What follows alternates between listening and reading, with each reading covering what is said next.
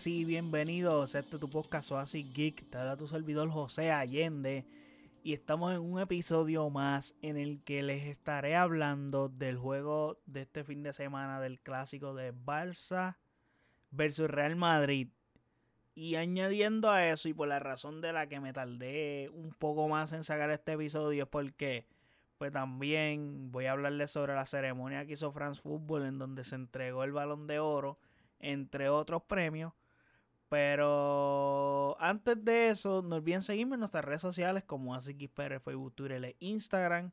Y de igual forma puedes pasar a nuestro website o asixpr.com donde están todos nuestros episodios y todas las plataformas donde habita este podcast. De igual forma puedes pasar al área de las redes sociales donde están ellas mismas, incluyendo nuestro YouTube y nuestro Twitch para que vayas y te suscribas por allá habiendo dicho eso, eh, Barça Real Madrid jugaron el famoso clásico. Se enfrentaron en el Santiago Bernabéu en un duelo que tenía muchas cosas. Comenzando por el empate en puntos que tenían los dos clubes en liga. Obviamente en ese empate en puntos pues había un desempate a la misma vez por el gol average, o sea, por la diferencia de goles. So, los dos clubes llegaban en un momento en el que eran situaciones parecidas, pero a la vez no. Me explico. El Real Madrid llegaba no en un gran momento, pero sí con mejores sensaciones que la del Barça, ya que ellos ya tienen una clasificación a segunda ronda o en la fase de octavos de final de Champions asegurada Mientras que el Barcelona mm, está más fuera de la Champions que dentro porque dependen de ganar los próximos dos partidos y de los resultados de básicamente del Inter. Más bien. So, eh, la situación está complicada en ese sentido, pero esa es la que hay. Eh, el Barça llega este partido con muchas interrogantes, especialmente anímicas, luego del descalabro el miércoles en Champions contra el Inter, que fue lo que les mencioné, que esa, eso básicamente nos tiene casi fuera de la Champions. Bueno, ahora mismo estamos fuera de la Champions. O sea, si hay que contar con que estamos fuera porque no, no podemos decir eh, prácticamente o casi, porque en verdad eh, pues no se sabe qué va a pasar, pero ahora mismo con los números que hay hoy estamos fuera de Champions, estamos por Europa League. Pero eso no es el punto. Yo no vine a hablar de eso. So, ese empate en Champions condiciona mucho la temporada del Barça como club. Y llegamos con también la gran maldición de Drake en el pecho. Eso pesa bastante que se los mostré en la, se los mostré en las redes sociales en las que el Barça salía a jugar con el logo del búho obvio de Drake en celebración a sus 50 billones de streams en Spotify. So, recuerden que parte del contrato de patrocinio con Spotify están este tipo de cosas o este tipo de acuerdos. Pues este tipo de cosas rodeaban la previa del partido entre lo que estaba pasando con el Real Madrid y el Barcelona, sin contar crónicas de jugadores individuales. Eh, probablemente el partido más importante, el más importante he visto clubes de todo el mundo. Ok. Para el Barça salió, esa, la formación del Barça fue Valde por lateral por la izquierda, Eric García, Piqué y Conde. Ok. En el medio campo, el de siempre. Eh, Pedri, Busquets, Rafiña. Perdón, eh, Gaby. Y en la delantera, aquí sí te Rafiña junto a Dembélé y a Lewandowski.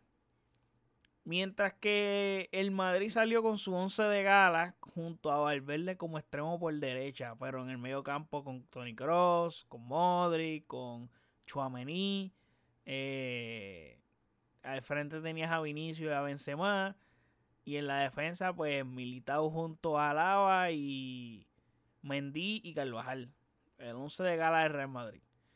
Y pues analizando el partido hay que decir que el Barça estuvo incómodo todo el partido. Jugó el partido del Madrid básicamente, dejó que el Madrid implantara su juego y pusiera el juego en su pace, en el pace de ellos. Y eso jodió al Barça. Aunque el Barça tuvo la posesión, eh, no hicieron nada con ella. Eh, pasa en muchas ocasiones y no es positivo eso. O sea, no había idea de juego. Entonces es el primer gol que llega temprano, so la defensa se fractura completamente.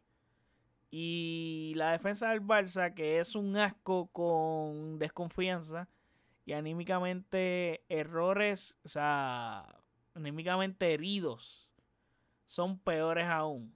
Así que el Madrid con menos ocasiones, o básicamente con las ocasiones que tuvo suficientemente para ganar el partido y ser suficientemente precisos a la hora de chutar la portería. Entonces, realmente vimos un Barça que no nos dio nada de fútbol.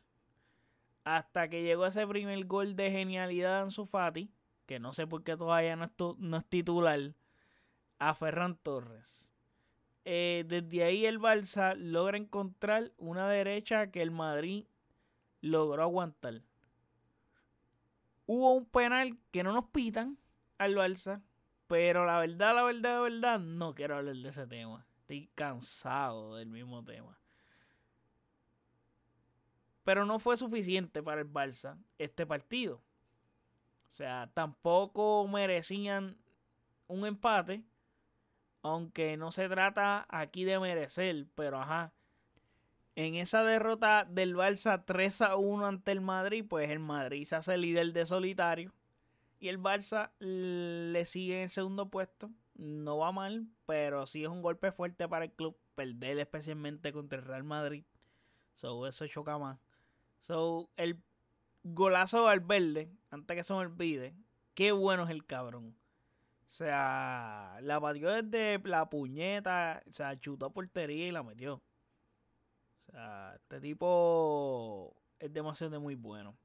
Qué pena que juegue en el Madrid realmente. Pero pues, habiendo terminado con el clásico, que no hay mucho que decir en verdad, el Real Madrid dominó el Barça, es la verdad. So, el Barça todavía le queda mucho trabajo por hacer y especialmente a Xavi en el que poco a poco tiene que ir llevando su idea, porque imagínate, no pueden volverse. Eh, pasando a otra cosa relacionada al fútbol, eh, en el día de hoy se estuvo realizando la entrega de balón de oro, entre otros premios de France Football. O sea, básicamente fue la gala de ellos. En la que por fin conocemos el balón de oro tenemos un nuevo balón de oro llamado Karim Benzema. En el primer puesto, en el segundo puesto terminamos con Sadio Mane. En el tercer puesto tenemos a Kevin De Bruyne. Y en el cuarto puesto tenemos a Robert Lewandowski. Y para terminar, en el quinto puesto tenemos a Mohamed Salah. Interesante lista. Interesante lista. Otro, otro balón de oro que se estuvo entregando fue el femenino. Y adivinen quién lo gana. Alexia Putellas. O sea, la estrella del equipo femenino del Barça, obviamente. En el que, como para el que no sepa, pues Alexia Putellas sufrió una lesión, si no me equivoco, de ACL o de Aquiles. Fue una de las dos, no recuerdo, pero fue un major injury de estos de los que te sacan de de las canchas por un periodo bien significativo. Y pues ella está lidiando con eso y obviamente es un proceso bien difícil y complicado, no solamente físico, sino mental. Tenemos representación del Barça, aunque sea en el balón de oro femenino. El trofeo Copa es para el talento más destacado. Se lo dieron a Gaby del Barça. Un poco polémica por el hecho que todos esperaban que fuera Jules Bellingham o el otro o Musiala, que es el alemán. So, básicamente hay un poquito de problema en ese sentido. Y no sé, maybe los que votan no ven la Bundesliga o algo, porque fue Gaby el que ganó el premio. Entonces, el premio de Gerd Müller como mejor delantero, mejor goleador, es para Robert Lewandowski. Creo que la duda de esto estaba como que extraña porque no había forma de que lo ganara otro jugador. El premio Yashin eh, lo gana Courtois, que es el premio a mejor portero. Y el premio más polémico de la noche fue el del Club del Año que se lo dieron al Manchester City. Y vaya lío, vaya tela. Especialmente los jugadores que pertenecen al Real Madrid están súper mega enfadados. se pusieron para la vuelta. Así que el hecho de que el club del año sea Manchester City no es del agrado de casi nadie. Así que está complicated ahí. Y como detalle, ya que hablamos del balón de oro, como detalle curioso, porque entre balón de oro y mundial que viene pronto, pues hay que decir este detalle, ojo, que lo saqué de información de Mr. Chip. Así que un detalle es que el ganador del balón de oro de ese año nunca ha ganado el mundial. No se sabe si Karim Benzema va a romper esa racha pero esa es la que hay. Siempre que un, un balón de oro gana, ese mismo año quiere venir al NBA a las finales y pierde. Así que, ¿qué problema? Ahora, también la selección francesa carga con dos maldiciones, no solamente la que ya tenían como club, sino cargan con la de Benzema. Pero no es solo eso, so vamos a ver qué ocurre porque Benzema y la maldición del campeón del mundo lo persigue. Que es que el campeón del mundo, luego de ganar un mundial, en el siguiente mundial no pasa a la fase de grupos. So, la situación es un poco aberrante en ese sentido. vamos a ver qué pasa con Enson. Especialmente en este mundial y año inusual.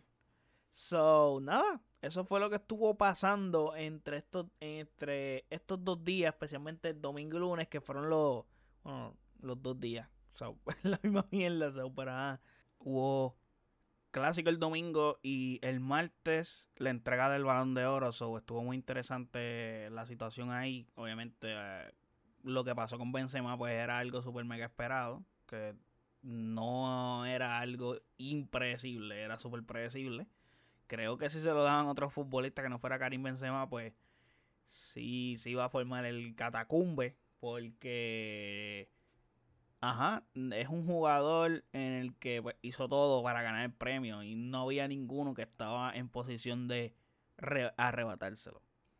Pero nada, hasta aquí llegamos con lo que estuvimos hablando sobre el balón de oro, eh, los otros premios que se entregaron, el clásico que el Barça tiene partidos todavía complicados en este mes sobre el Villarreal, Atlético Bilbao, so eh, tiene que reponerse rápidamente y no podemos seguir dando este mal fútbol porque, ajá, del medio campo hacia adelante seguimos teniendo el mismo equipo y el equipo está completo. Bueno, falta Memphis Depay y otros jugadores, pero los que Xavi ha puesto como titular en casi todos los partidos están.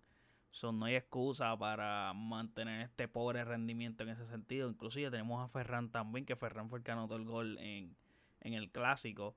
So, de todas maneras, necesitamos que jueguen mejor. No podemos echarle la culpa a la defensa todo el tiempo, porque si somos un equipo que tenemos la posesión más del 60%, y sí, en jugadas puntuales y las pocas que nos tienen en contra es cuando nos hacen daño, pero o sea, tenemos que anotar goles y no poner en posiciones difíciles al mismo Robert Lewandowski que tiene que estar saliéndose del área cuando tú necesitas que esté en el área.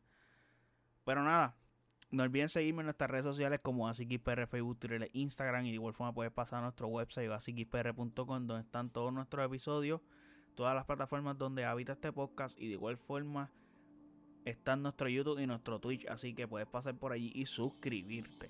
Así que muchas gracias por el apoyo Gracias por todo. Hasta la próxima.